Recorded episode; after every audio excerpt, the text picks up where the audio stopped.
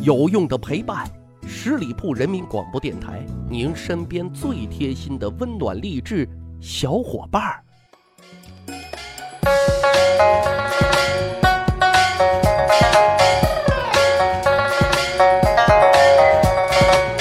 十里铺人民广播电台，长见识，长谈资，密史趣谈。我是大汉，先讲一个小故事啊。女儿学《三字经》，有一句“狗不叫，性乃迁”。那三岁半的女儿很疑惑的就问我：“爸爸，狗为什么不叫呢？狗会叫呀？”此处无语三秒钟啊。说真的啊，作为一个爸爸。啊，三岁半女儿的脑回路，你真的无法完美的回答她所提出的十万个为什么啊！但是有一点是肯定的，那就是尽可能的有质量的去陪伴和引导她。啊，这正所谓养不教，父之过。今天节目咱们就讲讲历史上著名的那些明星老爸、好爸爸们啊，他们是如何教育子女的。皇帝老爸其实是最不好当的，因为他身上的压力是大于常人的，因为他除了要管理天下，还得担负起培养未来接班人的这样一个大任。那在中国历史上有名的皇帝老爸特别多，但是好爸爸，真正算起来啊，也并不是说太多。咱举几个例子，比如说在皇帝老爹当中啊，最值得称道的，也可以说最称职的，应该算是唐太宗李世民了。李世民一共有十四个儿子，为了教育好太子和其他的楚皇子啊，培养出大唐的这个合格的接班人，于是呢，他就精心撰写了帝范、戒皇储，这些都是他的训语，要求皇子们时刻啊警醒自己。可能觉得这些啊力道还不够，怎么办呢？就命人啊收集古今帝王子弟成败事，就编成了《自古诸侯王善恶录》。发给皇子们阅读啊！你不想成为混世魔王，那就多学习榜样的力量。各位肯定都听过这一句“水能载舟，亦能覆舟”。这句话呢，就是李世民在教育他的皇子时啊所说的话语了。好，再说一位明星老爸，明太祖朱元璋，他在教育皇子皇孙啊，更是良苦用心啊。因为朱元璋觉得。自己没有文化不要紧，但是自己的子孙后代一定要有文化。于是呢，他就不惜工本啊，修建了本堂，这个堪称史上最豪华的皇家图书室啊。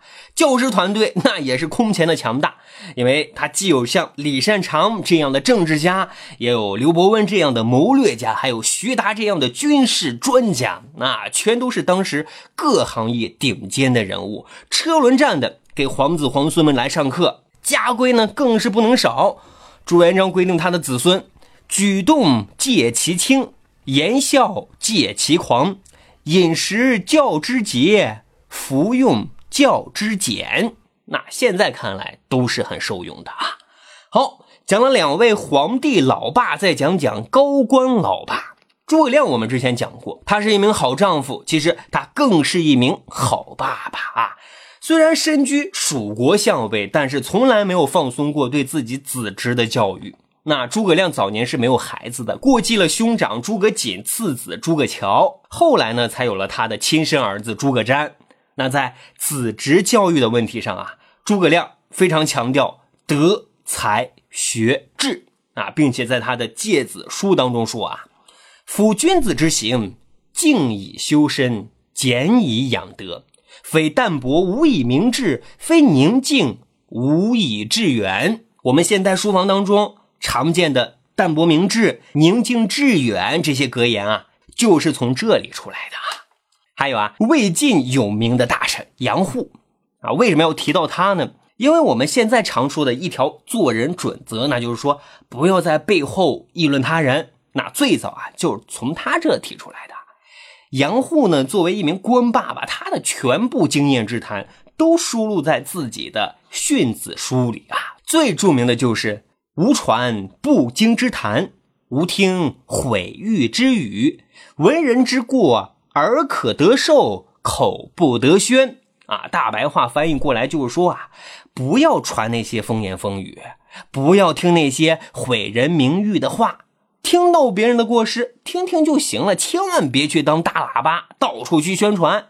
哈，这些内容啊，其实都是我们的人生大智慧呀。还有一位厉害的官爸爸，北宋的著名清官包拯，他是一个行动派。包拯呢，告诫后辈要遵纪守法，不然呢，后世子孙世宦有犯赃乱者，不得放归本家。